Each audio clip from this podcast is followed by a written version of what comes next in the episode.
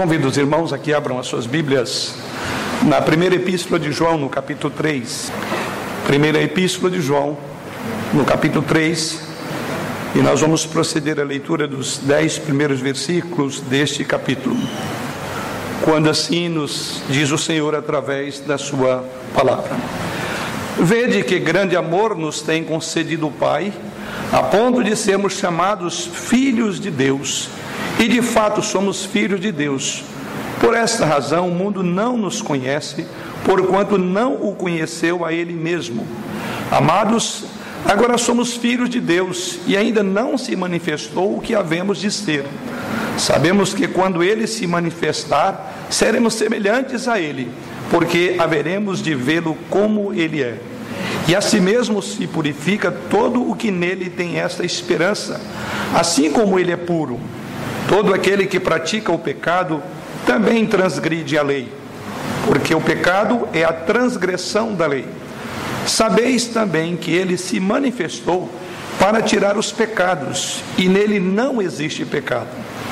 Todo aquele que permanece nele não vive pecando. Todo aquele que vive pecando não viu, nem o conheceu. Filhinhos, não vos deixeis enganar por ninguém. Aquele que pratica a justiça é justo, assim como ele é justo. Aquele que pratica o pecado procede do diabo, porque o diabo vive pecando desde o princípio. Para isso se manifestou o Filho de Deus, para destruir as obras do diabo. Todo aquele que é nascido de Deus não vive na prática de pecado, pois o que permanece nele é a divina semente. Ora, este não pode viver pecando, porque é nascido de Deus. Nisso são manifestos os filhos de Deus e os filhos do diabo. Todo aquele que não pratica justiça não procede de Deus, nem aquele que não ama a seu irmão. O propósito de João ao escrever esta sua carta tem como ênfase cuidar de uma comunidade que estava sofrendo o ataque gnóstico, ou seja, um tipo de heresia que punha em dúvida, assim era visto o gnosticismo, todas as verdades, ou melhor, as grandes verdades do Evangelho. Por exemplo, o gnosticismo negava a natureza pecaminosa do pecado. Não havia na mente gnóstica a questão de pecado.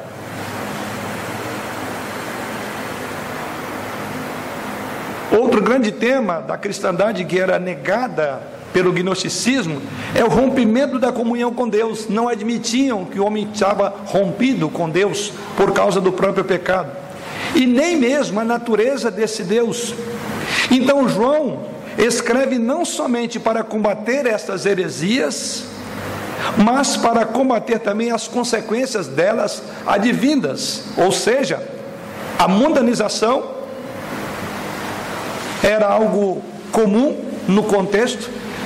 Aqueles que tiveram o privilégio ao poder ler essa carta vão perceber o tanto que João está chamando a igreja a uma vida de santidade, de pureza, de santificação. A mundanização que incluía uma noção errada do que vinha a ser pecado. Uma mundanização que, na visão gnóstica que estava entrando para a igreja, dizia: não importa o conceito de pecado, um grande problema decorrente dessa heresia é a indiferença e a incerteza que pairava no coração desses irmãos. É por isso que o texto central dessa carta ele vai falar: essas coisas escrevi a fim de saberdes que tendes a vida eterna a vós outros que credem em o nome do Filho de Deus. É o grande eixo dessa carta, porque pairava também um sentimento de incredulidade na igreja ou incertezas. Então, João condena aqui o mundanismo, a indiferença, a incerteza. Os temas principais de João nessa sua carta são justiça e o amor divino. E aqui estamos nós lendo uma parte dessa carta dentro desse escopo maior. E ela tem tudo a ver exatamente com o grande tema dessa carta. E o que vemos aqui, irmãos, nesses dez primeiros versículos do capítulo que lemos aos irmãos, João agora vai apresentar algumas razões para que os crentes vivessem em uma vida de pureza.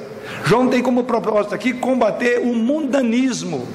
João tem como propósito combater a vida folgada e a vida regalada de muitos crentes que não estavam se importando mais com o pecado, tendo em vista esse conceito gnóstico que estava solapando a vida da igreja. E aqui João apresenta algumas razões básicas para uma vida de pureza. E é exatamente o tema desta noite. Vamos ver então quais essas razões que João apresenta para uma vida de pureza, uma vez que ele vai concitar, ele vai convocar os crentes a refletirem de que a vida de pecado é uma vida que desagrada a Deus. E portanto, então ele vai apresentar algumas razões pelas quais ele faz essa convocação a uma vida de piedade, a uma vida de pureza. Vamos pensar nisso essa noite, buscando mais uma vez a direção do Senhor.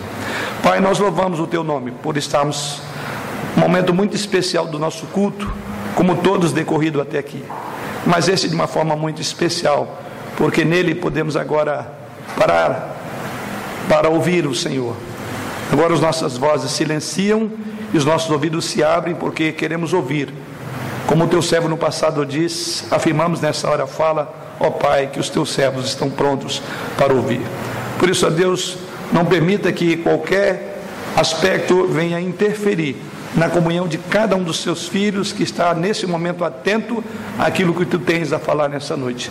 Não permita que a distração, o cansaço ou qualquer outra coisa interponha entre os teus filhos que te adoram nesta hora e a tua palavra que será ministrada. Pois é em Cristo Jesus que oramos. Amém. A primeira razão encontramos logo nos primeiros versos. Volto a reler. João começa dizendo no texto que lhe aos irmãos: Vede que grande amor nos tem concedido o Pai, a ponto de sermos chamados filhos de Deus. E ele conclui dizendo: de fato, somos filhos de Deus. A primeira razão apresentada por João, que é um chamamento para a santidade, ele vai apelar aqui para o grande amor de Deus. Essa é a primeira razão que ele diz: vede. A motivação para João aqui, para uma vida de pureza, começa em Deus. Não é exatamente isso que aconteceram com os anjos na visão do profeta Isaías? Qual foi a sensação que tiveram? Ou que o próprio profeta teve ao olhar, ao contemplar naquela visão? Em Isaías capítulo 6, não foi outra coisa senão ele diz: Olha, eu sou um homem de lábios impuros, impuro e habito no meio de um povo de impuros lábios. Por que, que Isaías, naquela visão, expressou assim? Porque ele viu Deus. Então, se queremos ter uma vida de santidade, a primeira coisa nós devemos ter os nossos olhos postos em Deus, é o supra-sumo do bem, da santidade, e é exatamente aqui que João começa a sua argumentação. Ele diz: Vede com grande amor que Deus tem derramado. Ele foca aqui no centro de toda a pureza da igreja, que é Deus. É pela contemplação do amor de Deus que eles são desafiados a uma, uma vida de santidade. Então eu diria que a falta de olhar para o amor de Deus que tem levado muitos crentes a viver uma vida dissoluta é deixar de perceber o grande amor de Deus. É por isso que João começa dizendo: Vede o grande amor, vede que grande amor nos tem concedido o Pai. É curiosa essa afirmação de João, ou esta colocação de João. O que aprendemos nessa primeira parte, em primeiro lugar, ele fala que o grande amor de Deus precisa ser visto, precisa ser percebido. Então, quem vive em pecado, em vida mundana, é alguém que não percebeu ainda o que João chama de grande amor de Deus. Esse grande amor de Deus, na linguagem do apóstolo Paulo, ele diz que o amor de Cristo nos constrange. É a linguagem que o apóstolo Paulo diz, julgando nós isto, morreu por todos, diz o apóstolo, logo todos morreram, para que os que vivem não vivam mais para si mesmos, mas viver para aqueles que por ele morreu e se entregou. Então, na mesma linha de pensamento, Paulo está dizendo: o amor de Cristo nos constrange, nos impulsiona a amar. E é exatamente isso que João coloca aqui: vede o grande amor de Deus. Então, se você tem vivido numa vida de pecado, se você tem vivido numa vida de indiferença, a primeira coisa que eu advirto a você, à luz da palavra, é observe quão grande amor Deus devotou a você. Porque o amor de Deus que vai constrangê-lo a uma vida de santidade, como é descrito no próprio texto. Então é exatamente isso que ele diz. Ele chama a atenção e diz: olhem, avaliem a grandeza do amor de Deus. Que amor é esse? Quando nós contemplamos o amor de Deus na cruz de Cristo, é um amor eterno, é um amor imenso, é um amor sacrificial. um amor altruísta, um amor explícito, um amor ativo, um amor íntimo, tudo isso. João diz: percebam o amor de Deus por você, se está vivendo em pecado. O elo que une aquele que dá ao que recebe é o amor. E o que João está dizendo aqui é que, como filhos de Deus, somos recipientes do amor divino. Então nós devemos confessar que não somos capazes de compreender as dimensões do pecado enquanto não enxergarmos a dimensão de tão grande amor. Por isso ele diz: vede. A expressão que grande amor, ou vede o grande amor, aponta para a peculiaridade desse amor. Chama-nos a nós de amigos. Quem são chamados de amigos aqui? Aqueles que outrora eram filhos da ira, filhos do diabo. Então veja o grande amor. É curioso o modo como João começa a sua argumentação para chamar uma vida de pureza à igreja. Ou seja, antes do apóstolo João falar da nossa incapacidade de alcançar a perfeição que ele vai requerer um, pouco mais à frente, viver em pureza, ele fala da capacidade de Deus amar pessoas como você. Ele diz: Isso não comove você? Quem é você? Quem você era? Vede que grande amor Deus devotou a você. Sim, essa é a primeira grande afirmação de João. É o grande amor de Deus, é a razão básica, ou uma das razões apresentadas no texto para chamar-nos à santidade. Mas por outro lado, ele diz não apenas para contemplar, para perceber o amor de Deus, ele diz o grande amor de Deus foi grandemente demonstrado. Então há um foco desse amor no dizer do apóstolo João.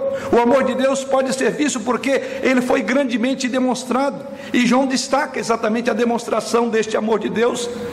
Então ele fala do amor de Deus em três perspectivas. Ele diz, primeiramente, a ponto de sermos chamados filhos de Deus. Verso 1 ainda, a parte final. Ou seja, João está contemplando o passado, ele fala de um amor que Deus no passado nos amou e fomos chamados de filhos de Deus. Veja que coisa extraordinária. João então recorda que o privilégio da vida cristã, ele diz que nós éramos ainda pecadores, aliás, esse mesmo João diz nessa mesma epístola, que Deus nos amou sendo nós ainda pecadores. Então ele diz: olhe para o amor do passado, olhe a demonstração de como Deus tratou você quando você estava na lama e no pecado, e Ele te amou ali. Vede. Então esse chamamento é para olharmos para o amor do passado. Mas ele fala agora da bênção do presente, agora no versículo 2, a parte inicial, quando ele diz ah, amados, agora somos filhos de Deus. Ele diz: Vede para o passado e veja como Deus te amou. Mas no versículo 2 ele prossegue a sua argumentação, falando do amor de Deus, e diz: Agora, amados, nesse tempo presente, agora, agora somos filhos de Deus. Somos filhos de Deus de forma distinta, em três formas. Somos filhos por criação, somos filhos por adoção e somos filhos por geração. Ele diz: Deus nos amou no passado isso foi demonstrado na cruz, mas Deus nos ama porque agora você tem uma nova relação. Você não é mais estranho. Você não está alheio à promessa feita na aliança do Senhor. Agora ele diz: agora somos filhos de Deus. Nascemos de cima, numa outra linguagem do próprio apóstolo João. Nascemos do alto nascemos de novo, nascemos da água, nascemos do Espírito, somos filhos de Deus. Aliás, essa palavra agora, somos filhos de Deus, no versículo 2, poderia muito bem ser traduzida como é, somos filhos de Deus, como alguém, crianças nascidas de Deus. Ele diz: vede, no passado Deus te amou, olhe para a cruz no passado. No presente você tem uma nova relação. Você agora usando a linguagem direta, você é uma criança nascida de Deus. Por conseguinte, vocês são filhos de Deus. Isso não é um mero título, é um fato. Mas João fala do amor no futuro também. E assim ele prossegue no mesmo capítulo 3, no versículo 2, a parte final, ele diz: E ainda não se manifestou o que havemos de ser. E ele conclui dizendo: Sabemos que quando ele se manifestar, seremos semelhantes a ele, porque havemos de vê-lo como ele é. Olhe para o futuro. Vede o amor demonstrado no passado na cruz. Vede no presente que você agora tem uma relação porque você é filho de Deus. E olhe para o futuro que ele diz: ainda não se manifestou tudo o que você haverá de ser. Ele diz: a santidade não está completa em sua vida. Há algo para o qual eu e você olhamos para o futuro.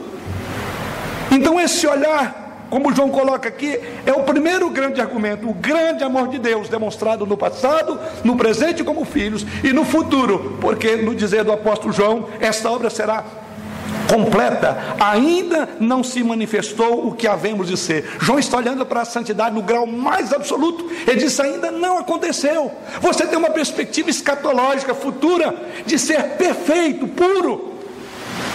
Esses são os argumentos do apóstolo João.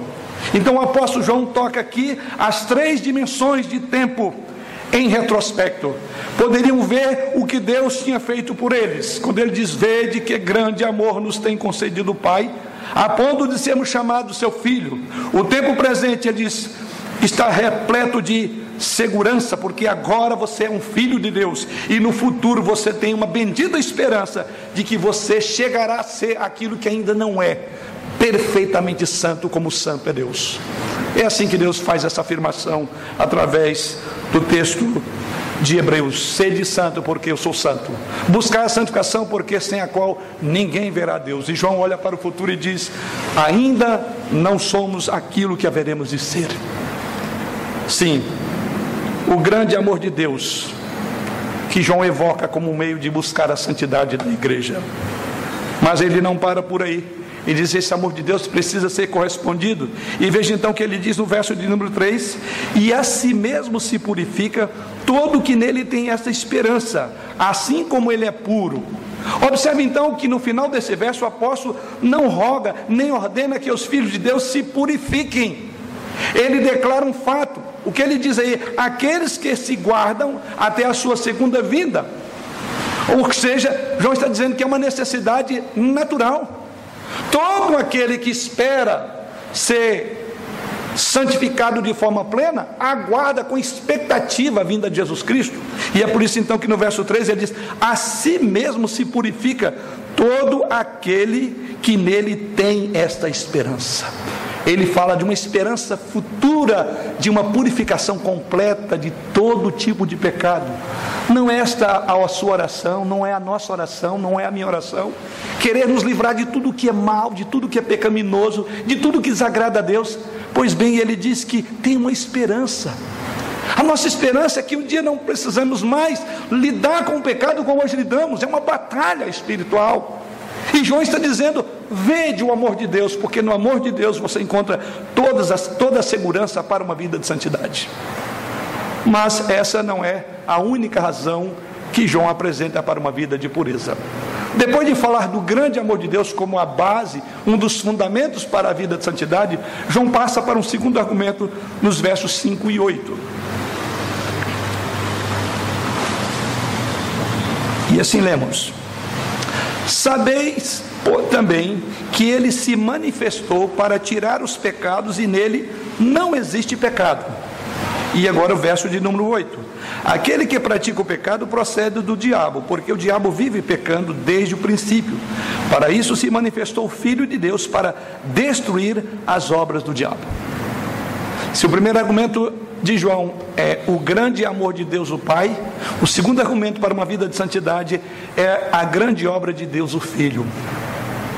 O amor de Deus o Pai tem uma conexão com a obra. E agora ele vai falar da obra.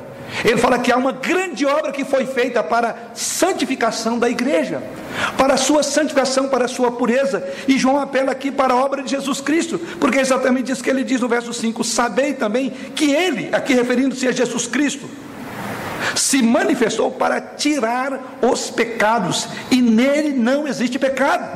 Aqui está o grande argumento.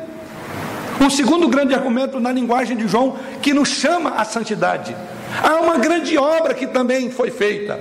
Não só o amor de Deus, o nosso Pai, que nos amou quando nós éramos ainda pecadores, mas quando Ele envia e vem agora Deus o Filho e diz que Ele fez uma grande obra. O apóstolo João faz uma transição da segunda vinda de Cristo para a sua primeira vinda. Ele fala de uma vinda futura escatológica e ele diz que todos aqueles que esperam, que têm essa esperança, se santificam no tempo presente. Mas João agora volta o seu argumento para o passado de novo. E aqui ele vai falar da obra de Jesus Cristo. Ele deixa de falar do Cristo que viria para falar do Cristo que já veio. Ele faz uma conexão entre a manifestação da glória que acontecerá, onde seremos totalmente purificados, e ele agora retrocede e fala: Mas houve uma obra que Deus o Filho realizou com este propósito.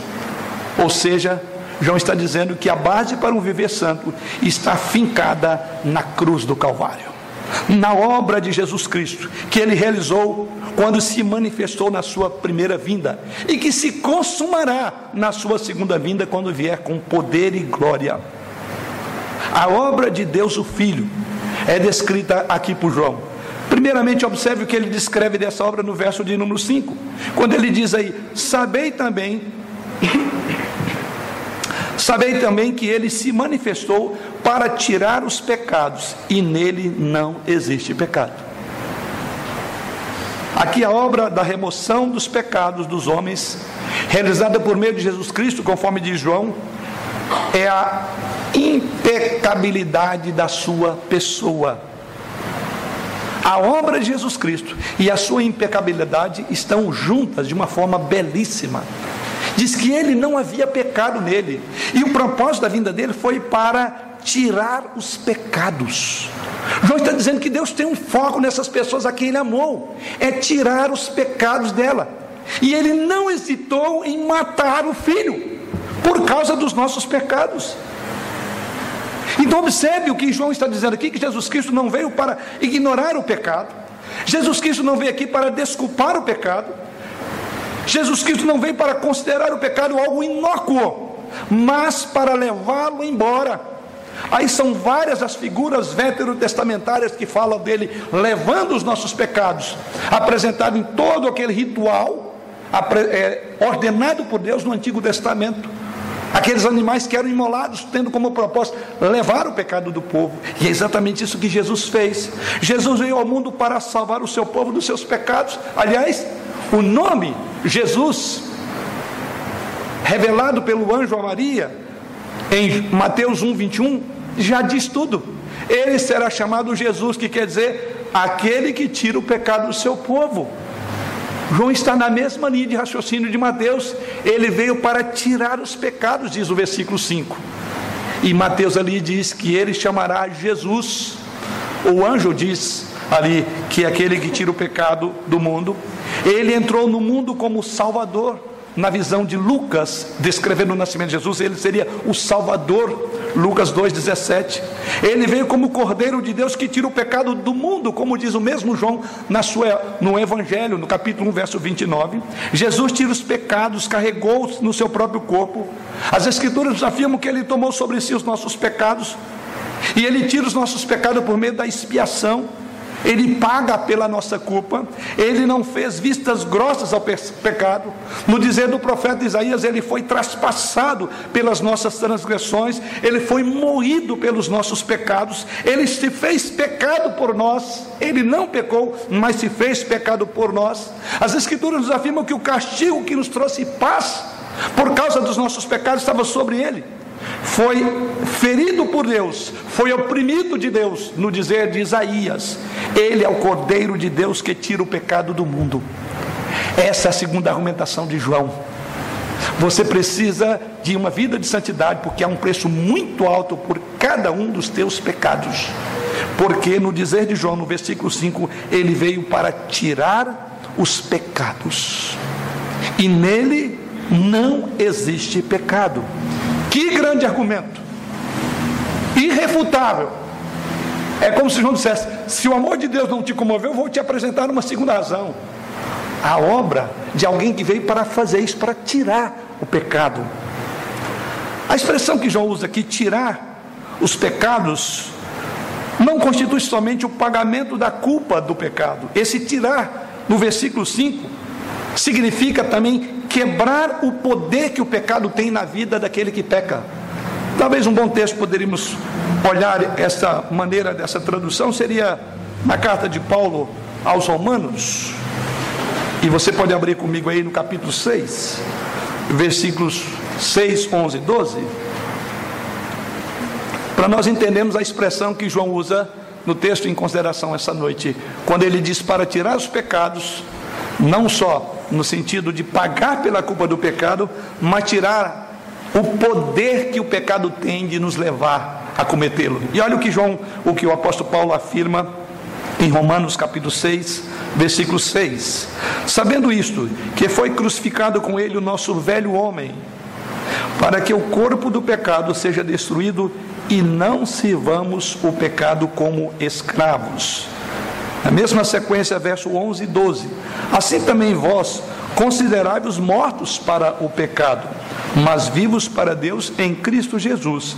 Não reine, portanto, o pecado em vosso corpo mortal, de maneira que obedeçais às suas paixões.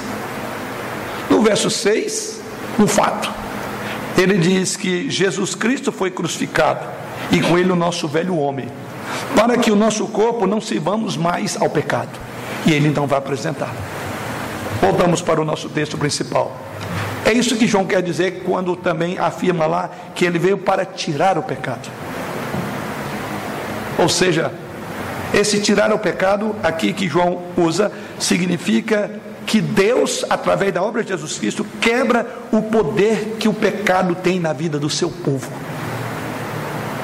Você já pensou nisso? A obra de Deus em você quebra o poder que o pecado tem de te dominar.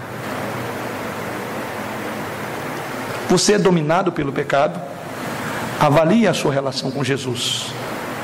Avalie se realmente você olhou para o Calvário se você foi convertido à cruz de Cristo, porque na cruz de Cristo dela emana poder para quebrar a força do pecado. Por isso que as Escrituras diz que o pecado não terá domínio sobre vós. Você já passou, parou para pensar nisso, querido irmão? Você tem lidado com o seu pecado da forma como João está abordando aqui? Você tem se preocupado com ele? Mas há algo mais.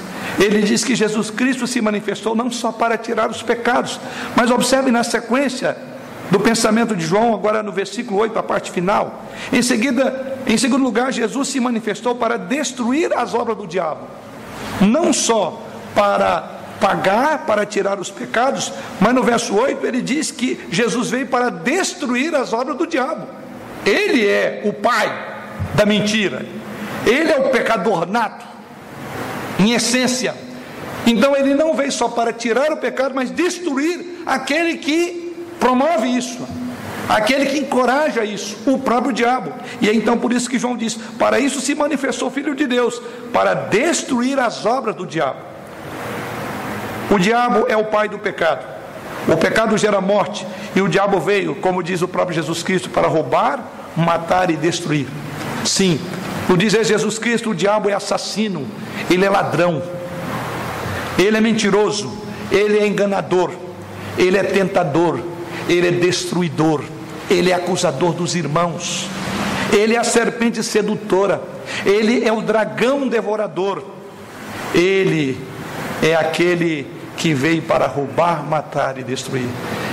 E João diz: eu conclamo você à vida de santidade, porque Jesus Cristo veio para destruir as obras que são características do diabo: a mentira, o roubo, o assassinato. A cruz de Cristo é para isso, queridos. Ele não vem só para tirar os pecados, mas destruir as obras pecaminosas, as obras do diabo.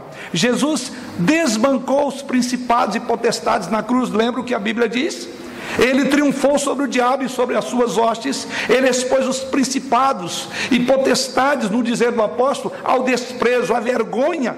Ele esmagou a cabeça da serpente, profetizada por Deus lá em Gênesis 3,15. John Stott, comentarista bíblico, referindo-se a esse texto, ele diz que moralmente a obra do diabo é tentar para o pecado fisicamente, é infligir doenças, Intelectualmente é seduzir para o erro e espiritualmente ele diz é afastar a pessoa de Cristo. E ele prossegue dizendo no seu comentário: a palavra grega catargel, traduzida aqui por destruir, não significa, no dizer de John Stott, aniquilar, mas privar de forças, tornar inoperante. privar de forças, tornar inoperante, não é aniquilar. A destruição foi uma soltura, como se essas obras diabólicas fossem correntes que nos prendiam ao diabo. E assim ele conclui dizendo: o diabo continua assim agindo, mas ele já foi derrotado e em Cristo podemos escapar de suas tiranias. Foi para isso que Jesus Cristo veio para destruir as obras do diabo. Mas passemos ao terceiro a terceira razão que somos chamados à vida de pureza. O amor de Deus o Pai. A segunda razão a obra, a grande obra de Deus o Filho. Mas a terceira razão encontramos agora nos versos 4, 5, 6 e 8. Ou seja, a grande malignidade do pecado. Lembra no início desta exposição, eu disse que uma das, um dos grandes problemas que estava acontecendo na igreja é que, influenciado pelos gnósticos, eles não criam na natureza pecaminosa do pecado, não levavam o pecado a sério. E aqui João vai falar de quão grave, de quão maligno é o pecado. E assim é o seu terceiro argumento que nos conclama a santidade. Porque o pecado é algo grave, é algo sério. E aqui ele apresenta isso, começando pelo verso 4, ele diz: Todo aquele que pratica o pecado também transgride a lei, porque o pecado é a transgressão da lei. Prosseguindo, versos 5 e 6. Sabeis, porém, que ele se manifestou para tirar os pecados e nele não existe pecado. Todo aquele que permanece nele não vive pecando. Todo aquele que vive pecando não viu, nem o conheceu. E o verso 8: Aquele que pratica o pecado procede do diabo, porque o diabo vive pecando desde o princípio. Para isso se manifestou o Filho de Deus, para destruir as obras do diabo. Que João tem a afirmar aqui como seu terceiro argumento ou terceira razão para uma vida de santidade é que a pecaminosidade, a malignidade do pecado é algo muito sério e ele começa a apresentar. Primeiramente, ele fala da essência do pecado. Verso 4 ele diz: Todo aquele que pratica o pecado também transgride a lei, porque o pecado é transgressão da lei. Essa primeira afirmação de João aqui no versículo 4 ele está dizendo que a essência do pecado é ilegalidade. A palavra grega anomia, traduzida aí na nossa língua por ilegalidade ou transgressão. O pecado não é apenas uma falha negativa, que seria uma hamartia na língua original, mas ele é uma injustiça, ou ele é falta de retidão, que é uma palavra adiquia em grego. Em outras palavras, essencialmente é uma forma ativa de rebelião contra a vontade de Deus. O pecado, no dizer de João aqui, é uma violação da sua santa lei, anomos. Então é isso que João coloca. João está dizendo que o pecado é alguma coisa séria. Tanto é verdade que o anticristo é tido como o homem da iniquidade, é o anti-lei, é o filho da perdição assim chamado pelo apóstolo Paulo. Ele é o sem lei.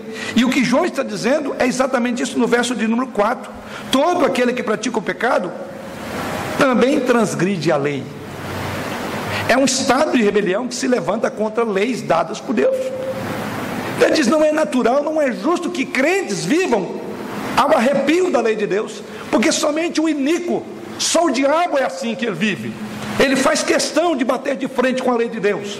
Ele não vive em santidade, ele não procura justiça, ele não ama nada. Então ele é um transgressor, e essa é a linguagem que João vai usar aqui. Portanto, o crime do pecador é essencialmente transgressão da lei de Deus, e ele transgride pela desobediência. Você transgride a lei de Deus pelo descaso, pelo seu desprezo, pela sua indiferença para com a lei. Isso então é ser aquilo que João está dizendo aqui: alguém que é transgressor da lei. Todo pecado, portanto, é um pecado contra Deus, é uma rebelião contra a vontade de Deus. E ele diz que Jesus Cristo veio para isto, para quebrar esse poder que leva você a transgredir a lei de Deus. A grande malignidade do, do pecado João não apresenta apenas aí. O próximo versículo que eu já destaquei é o verso 5. E ele diz lá: Sabeis também que ele se manifestou para tirar os pecados. O que João está dizendo é: se Cristo se manifestou para tirar os pecados, como dito no verso de número 5, ele então destruiu as obras do pecado ou do diabo, como diz o verso de número 8. Então a ação do pecado é insurgir-se contra a obra de Cristo. Se a obra de Cristo tem esse propósito, então quando eu peco, eu estou me insurgindo contra a obra, porque a obra teve um propósito, ela teve um fim: quebrar este pecado. E todas as vezes que você peca, você transgride essa lei, você se insurge contra a cruz de Cristo, você se torna um pecador insolene contra o Calvário. Toda vez que um filho de Deus peca, está levantando contra a cruz e mostrando que não entende ou não dá o devido valor ao aquilo que Cristo fez na cruz. É expondo Jesus à ignomínia, à vergonha da cruz novamente. Se Cristo se manifestou, como João diz, para tirar os pecados, seria correto então mantê-lo em sua vida? Se o pecado demandou do pai a entrega do filho e do filho a sua própria morte na cruz, então poderíamos considerar como algo inócuo ou desculpável o pecado? Isso é impossível.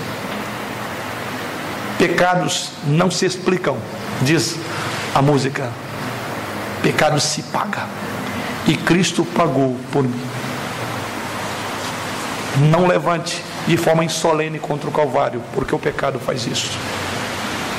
Mas no versículo 6, falando da malignidade do pecado, João continua dizendo: Todo aquele que permanece nele não vive pecando. Todo aquele que vive pecando não viu, nem o conheceu. Por definição, Jesus e pecado jamais podem estar juntos. Por isso, João diz: Todo aquele que permanece nele não vive pecando. O outro comentarista chamado John Gill escreve sobre esse texto dizendo o seguinte: O verdadeiro cristão permanece em Cristo como o galho assim o permanece na videira. Derivado dele, ou derivando dele, toda luz, toda vida, toda graça, santidade, sabedoria, força, alegria, paz e conforto. John Gill vai trazer a ilustração dada pelo próprio Jesus. Eu sou a videira, vós sois os ramos. E o ramo que estiver em mim vai produzir fruto. E ele diz que é assim que João está falando. Há uma ligação, causa e efeito. Ele diz: quem está ligado a Jesus não pode viver em pecado. Porque o que está nele é a divina semente. E o que João está dizendo aqui é que o pecado surge do não permanecer em Cristo, irmãos. É a não permanência em Jesus que leva a pecar. É impossível permanecer em Cristo e no pecado ao mesmo tempo, que os dois não se juntam em água e óleo. É impossível permanecer naquele que é justo e praticar a injustiça ao mesmo tempo. É impossível permanecer naquele que é puro e viver na impureza ao mesmo tempo. É impossível ter comunhão com aquele que é luz e viver nas trevas ao mesmo tempo. A visão de Cristo e o conhecimento de Cristo são incompatíveis com a visão e vida no pecado. No verso 8, na parte A, ele diz: Aquele que pratica o pecado procede do diabo, porque o diabo vive pecando desde o princípio. Primeiramente, é o ponto de excluir. Diz: quem está em Cristo não pode viver em pecado. Agora vai dizer, agora eu vou dizer quem vive em pecado. Agora vou mostrar a quem que ele é semelhante. De onde é que procede o pecado? E agora ele vai trazer este novo aspecto aqui, falando do pecado, a procedência dele. E é por isso que ele diz: sabeis também que ele ou melhor, aquele que pratica o pecado procede do diabo, porque o diabo vive pecando desde o princípio. O diabo é o pai do pecado. O pecado vem dele. Pecar é obedecer àquele que peca desde o princípio, em lugar de obedecer a Deus. Portanto, cada pecado, cada pensamento impuro ou palavra inverídica nos faz sucumbir na influência satânica e diabólica. E assim participamos da rebelião contra Deus. Nos insurgimos contra Ele, como fez o diabo. E é isso que ele diz, porque o pecado vem do diabo. Mas João vai falar por fim no versículo 5 que contra isso há uma vitória. Sabei, porém, verso 5: Sabei também que ele se manifestou para tirar os pecados e nele não existe pecado. Só aquele que é justo e puro, em quem não existe pecado, é que pode tirar-nos do pecado. É por isso que a Bíblia diz que o pecado não terá domínio sobre nós. Só por meio do sangue de Jesus Cristo podemos obter vitória no pecado, contra o pecado. E essa é a vitória que vence o mundo, a vossa fé. O pecado não pode ser tirado por esforços humanos. Não podemos lavar a nós mesmos. O injusto não pode justificar a si mesmo. O impuro não pode purificar a si mesmo. Somente Jesus Cristo. Então, essa passagem é um convite a você e a todos que estão vivendo em pecado. Volte para Jesus. Volte para a cruz. É o bálsamo na hora da dor. É o sangue puro que veste para purificar de todo o pecado, de toda a injustiça. Aliás, é isso que João diz logo no início dessa sua carta aqui, na sua primeira epístola. Veja, verso de número 2 do capítulo 2, o verso 1: Filhinhos meus, essas coisas vos escrevo para que não pequeis. Veja que o tema dele é esse, a questão do pecado. Agora, se todavia alguém pecar, temos advogado junto ao Pai Jesus Cristo, justo. E ele é a propiciação, é o que nos torna favorável pelos nossos pecados, e não somente pelos nossos próprios, mas ainda pelos do mundo inteiro. Aqui está a solução. Um impuro não pode purificar-se, mas Jesus faz isso. O injusto não pode justificar, mas ele é justo. E é isso que João está dizendo. Sabei, porém, que ele se manifestou. O que João está dizendo? Não tem sentido vivermos em pecado, porque Jesus se manifestou para nos purificar desse pecado, para nos tirar desse lamaçal. Mas a quarta e última argumentação de João, como base para uma vida de pureza, encontramos os versos 7 a 10. E aqui João tem algo a apresentar. João fala aqui que na verdade há uma impossibilidade dos filhos de Deus de viverem na prática do pecado. Esta é a sua quarta e última razão. O amor de Deus derramado por nós, a obra de Jesus Cristo a nosso favor, a pecaminosidade do pecado, quão grave ele é. E por fim ele diz: é impossível. Há uma impossibilidade de que os filhos de Deus vivam em pecado. Vamos olhar isso a partir do verso 7. E a primeira coisa que ele diz: Filhinhos, não vos deixeis enganar por ninguém. Veja que havia uma influência terrível dentro da igreja, como afirmei no início dessa mensagem. Ele diz: Olha, não se deixe enganar. Ou seja, haviam pessoas enganando umas às outras dentro da igreja sobre a questão do pecado, que o pecado é um negócio irrelevante. E ele diz: Não se deixe enganar por ninguém, seja quem for. Aquele que pratica a justiça é justo, assim como ele é justo. Que João está dizendo aqui: não imitamos a Deus por intermédio de ritos místicos, como era pregado, ensinado pelos gnósticos, mas pela prática da justiça. Ele fala: olha, a vida cristã se dá não na teoria, não na profissão de fé, mas numa vida de fé, num andar em fé, num andar de nova vida. Ele diz: Deus é justo. E Jesus Cristo é justo, diz o verso de número 1 do capítulo 2. Quem é nascido de Deus é justo, mediante a obra substitutiva de Cristo. Cristo imputou, o Espírito Santo imputou a justiça de Cristo a nosso favor. Por conseguinte, ele diz então que viver na prática da justiça é o que se espera de todo crente. O crente não vive em justiça, porque agora há uma divina semente nele, que foi plantada em seu coração. E é por isso que ele tem que praticar a justiça. Em outras palavras, como crentes, é impossível viver em vida de pecaminosidade. Veja o que ele diz no verso 8, a parte final, a parte A: aquele que pratica o pecado procede do diabo, porque o diabo vive pecando desde o princípio. Ele diz: isso é prática, isso tem a ver com o caráter do diabo, mas os crentes não. Se a prática da justiça é imitação de Deus, a prática do pecado é imitação do diabo. Não tem meio termo na linguagem de João. A prática da justiça e a prática do pecado identificam a nossa paternidade. Quem pratica justiça tem como pai Deus. Quem pratica iniquidade tem como pai o diabo. Não tem meu termo. João é muito claro nisso. Aqueles que são filhos de Deus, diz ele, praticam justiça. E aqueles que são filhos do diabo praticam o pecado. Então, João está dizendo é uma questão de essência. A sua última argumentação, ele apela agora para o ponto central. Quem de fato nós somos? Não somos o que falamos, mas somos o que fazemos.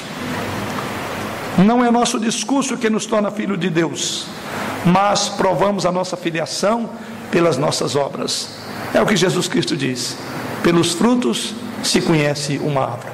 Podemos todos professar a mesma fé, mas temos pais diferentes, modos de trabalhar diferente, porque a nossa fé ou a proclamação dela não é tudo o que nos une. Assim, a prática do pecado é impossível para os filhos de Deus. Veja o que João diz no verso de número 9. Todo aquele que é nascido de Deus não vive, não é na teoria, na prática do pecado, pois o que permanece nele é a divina semente. Ora, este não pode viver pecando, porque é nascido de Deus. Quero fazer um destaque aqui nessa palavra, aquele que vive pecando. Todo aquele que é nascido de Deus não vive na prática do pecado. Algumas versões, em especial creio que a versão corrigida, ela diz lá: aquele que é nascido de Deus não peca.